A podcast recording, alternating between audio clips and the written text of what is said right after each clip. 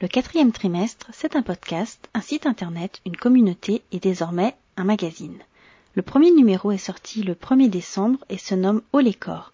C'est une ode à ce corps qui vient d'accoucher. Vous y retrouvez de nombreux témoignages, des paroles de professionnels ainsi que de belles photos et illustrations. Vous pouvez le commander via le site internet www.lequatrièmetrimestre.com. Merci à toutes et à tous de votre précieux soutien.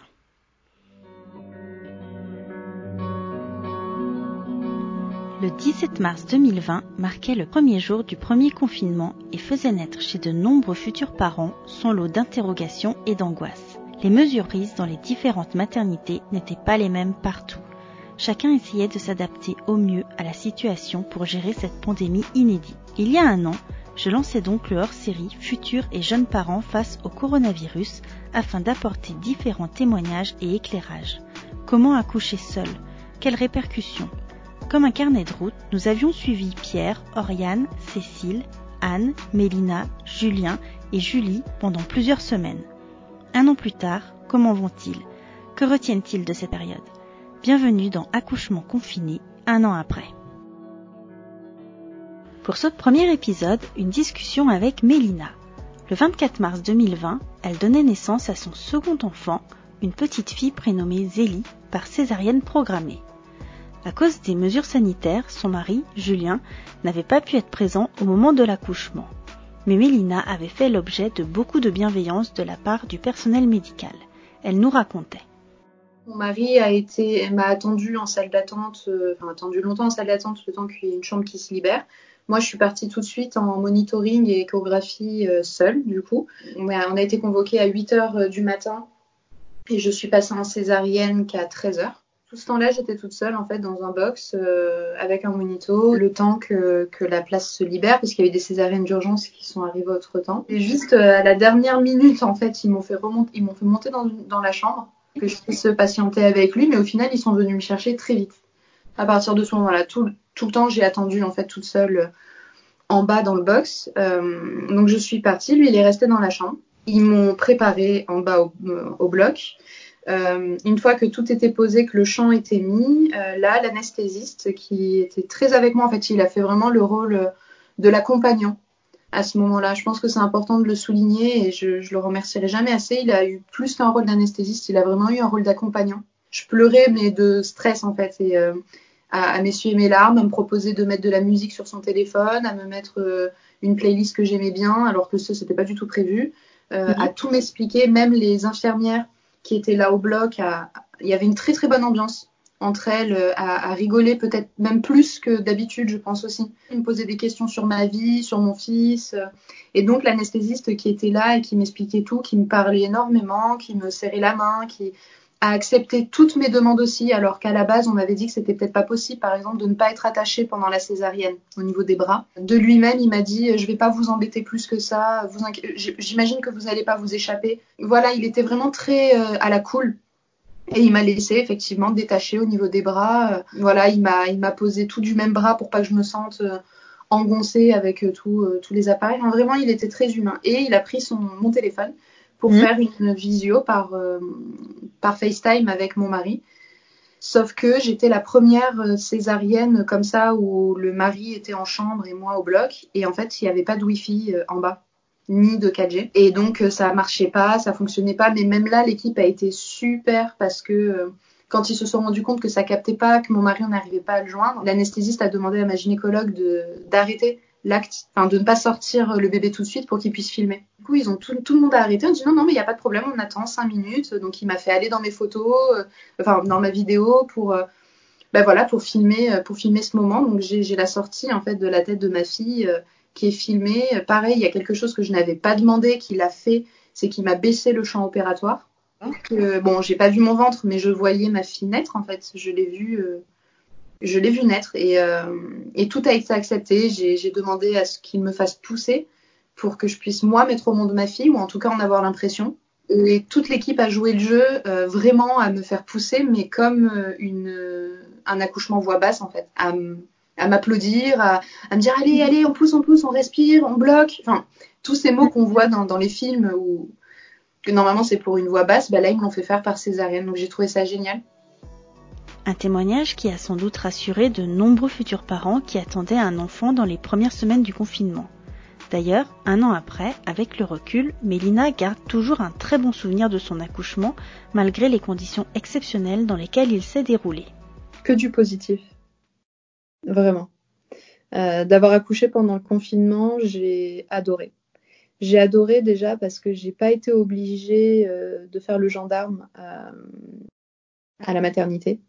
Euh, il n'y avait pas de visite possible, donc déjà, voilà, ça, ça, a réduit vachement bah, les intrusions entre guillemets dans, la chambre. Même le personnel essayait de rentrer le moins possible. je pense que je l'aurais peut-être plus mal vécu si ça avait été mon premier parce que j'aurais au contraire eu besoin euh, d'avoir beaucoup de monde euh, pour m'aider tout simplement. Là, euh, voilà, c'était mon deuxième, donc je savais très bien comment comment m'occuper de Zélie. J'avais aucun souci là-dessus. La chance aussi que j'ai eue, c'est que Julien a pu rester avec nous tout le long du séjour. donc ça, voilà, ça, ça avait été vraiment chouette. Et quand j'y repense, ça a été que du positif parce qu'après, pendant deux mois, Julien a pu être à la maison a pu vraiment s'imprégner euh, de, de, des débuts en fait avec, euh, avec sa fille, a pu tisser des liens qu'il a forcément pas tissé avec euh, notre fils puisqu'il était retourné au travail euh, après les 11 jours, euh, les 11 jours de, de, de congé paternité légaux. Voilà, donc non, vraiment, j'en tiens que du positif. Pour Mélina, le confinement a eu un double effet assez paradoxal.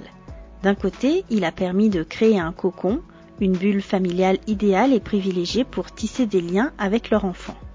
Mais cette période l'a aussi éloignée de ses proches et de nombreux moments qu'elle aurait aimé partager. C'est vrai que quand on est visité euh, dans les premières semaines, dans les premiers jours, on se doit d'être un minimum apprêté, d'être un minimum, euh, d'avoir la conversation. Là, on a pu vivre au rythme de Zélie à 100%.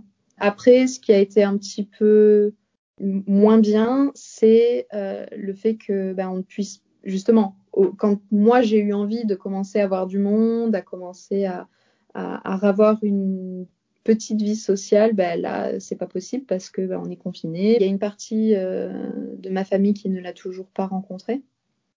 Euh, D'ailleurs, ma, ma, nièce n'a toujours pas rencontré Zélie. Elle va avoir un an euh, là d'ici euh, dix jours.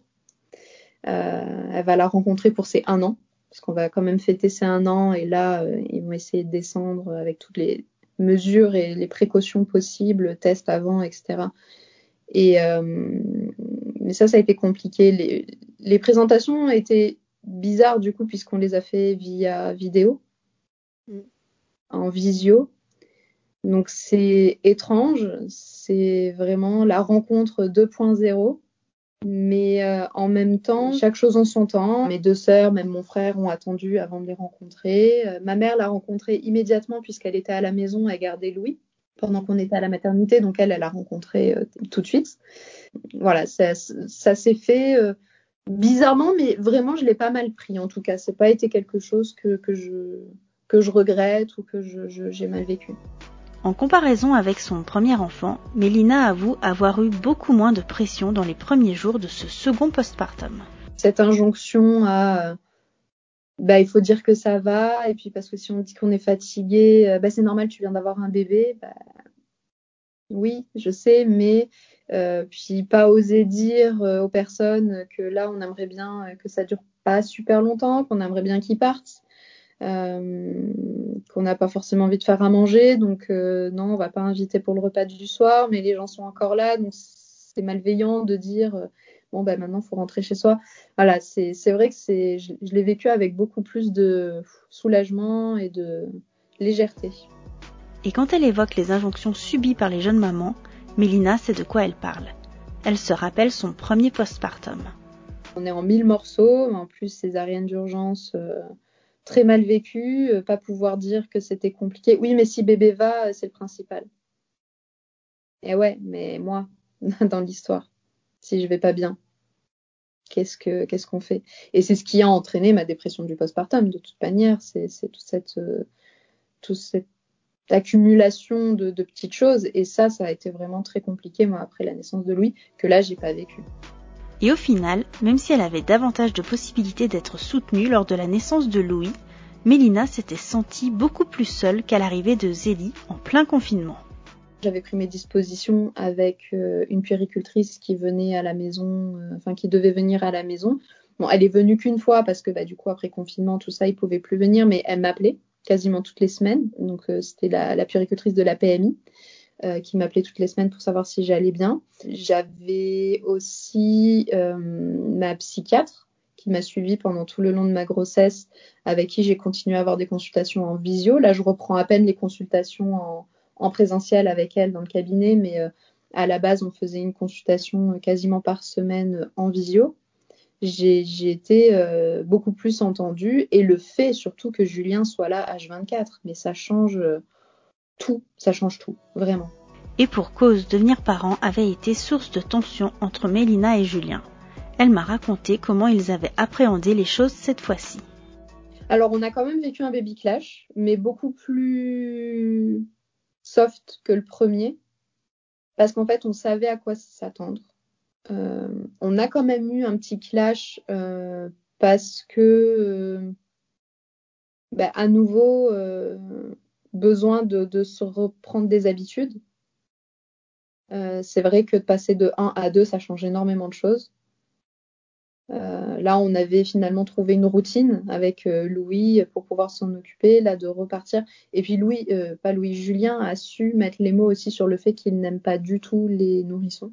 Alors, c'est pas qu'il n'aime pas sa fille, hein, il, est fou de sa fille, mais jusqu'à deux ans, il me dit ça, ça, me gonfle, voilà, de devoir porter dans les bras la poussette, le porte-bébé, les biberons, l'échange, devoir déménager la maison à chaque fois qu'on sort. Il y a rien n'est simple, rien n'est spontané faut penser à la sieste, à machin, elle a pas mangé. Il dit ça, ça me gonfle, il n'y a pas de communication, il n'y a pas de. Là, il commence un petit peu parce que Zélie, à un an, commence à, à vouloir un peu marcher, à se mettre debout, donc c'est un petit peu mieux, mais euh, bon, pas encore totalement, totalement ça. Et ça, il, a su poser les mots en disant que aussi pourquoi il avait fui en fait son rôle de père à la naissance de Louis, c'est à cause de ça, c'est à cause de, de, de, de cet état de nourrisson qui, voilà, jusqu'à deux ans où il n'y a pas vraiment d'intérêt pour lui à, être en relation avec l'enfant. Euh, par les gousi-gousi, et, mais c'est pas ce qui l'intéresse. Et c'est vrai que là, il s'éclate plus avec Louis qui est plus grand, qui peut commencer à parler, à faire des activités de, grand. Et en fait, lui, il y a, y de, de, par sa faute de ne pas avoir pris ses responsabilités euh, d'homme et de chef de, pas de chef de famille, mais de père de famille euh, à ce moment-là, en disant voilà, maintenant je suis père, il y a des choses qui vont changer, mais il y a aussi moi qui ai laissé faire. Et j'ai aussi ma part de responsabilité là-dedans, à pas avoir tapé du poing sur la table dès le départ en disant hé Coco, euh, je suis pas manager de la maison et toi, tu es euh, le stagiaire. Non, on est tous les deux associés, 50-50. Il n'y en a pas un qui a des parts en plus, donc euh, on gère ensemble. Il y a peut-être des choses que toi, tu n'aimes pas faire, je les fais, sans souci. Inversement, il y a des choses que j'aime pas faire, tu les fais. Pour d'autres choses, on les fait à deux parce que c'est à deux qu'il faut les faire, et puis voilà. Non, là, il y avait euh, ce rôle un peu de moi, je manageais la maison, euh, directrice des opérations, et puis lui, le stagiaire qui attend à ce qu'on lui dise quoi faire. C'était impossible, et puis je me suis laissée tout doucement versé dans les bras de la dépression et jusqu'à arriver à, cet état comateux que j'ai fait. Donc euh, là, quand bon, ça s'est pas du tout passé euh, les deux mois de confinement, il a été, enfin son rôle, il a pris à même peut-être plus que moi parce que bah, fallait aussi que physiquement je me remette de l'accouchement. Euh, mais après, quand il est retourné au boulot et que moi je suis restée avec les deux enfants à la maison, là, il a commencé à reprendre ce petit rôle de ben ouais, mais moi je suis au boulot donc je peux pas. Et, là, j'ai tapé tout de suite du poing sur la table. Donc ça a été bizarre pour lui, en tout cas, de oh, que se passe-t-il? On m'a à ça. Et là, j'ai dit non, non, moi je ferai pas. Donc euh, tu fais, sinon je pas. Donc on a eu ce petit clash pour euh, reprendre nos marques. Mais là, euh, là tout, roule. Bon, après, on a des, des engueulades de couple, comme je pense tous les couples du monde, mais pas au point de ne plus s'aimer.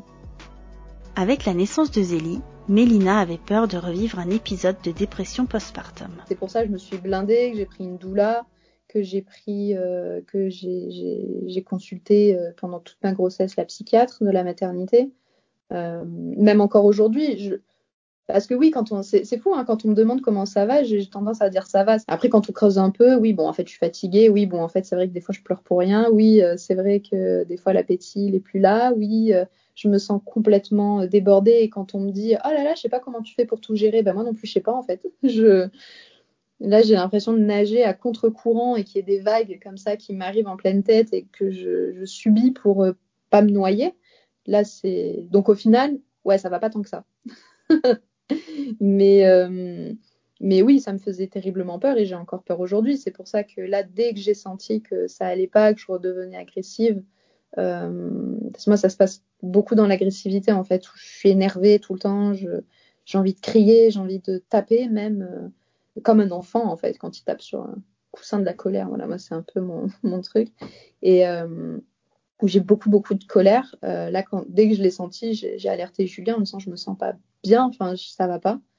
Et, euh, et j'en ai alerté, j'en ai parlé à ma psy. Et je pense qu'en plus cette conjoncture actuelle et cette pression, cette main là qu'on a, euh, confinement, pas de confinement, euh, couvre-feu, c'est lourd pour tout le monde. Ça m'a beaucoup impacté.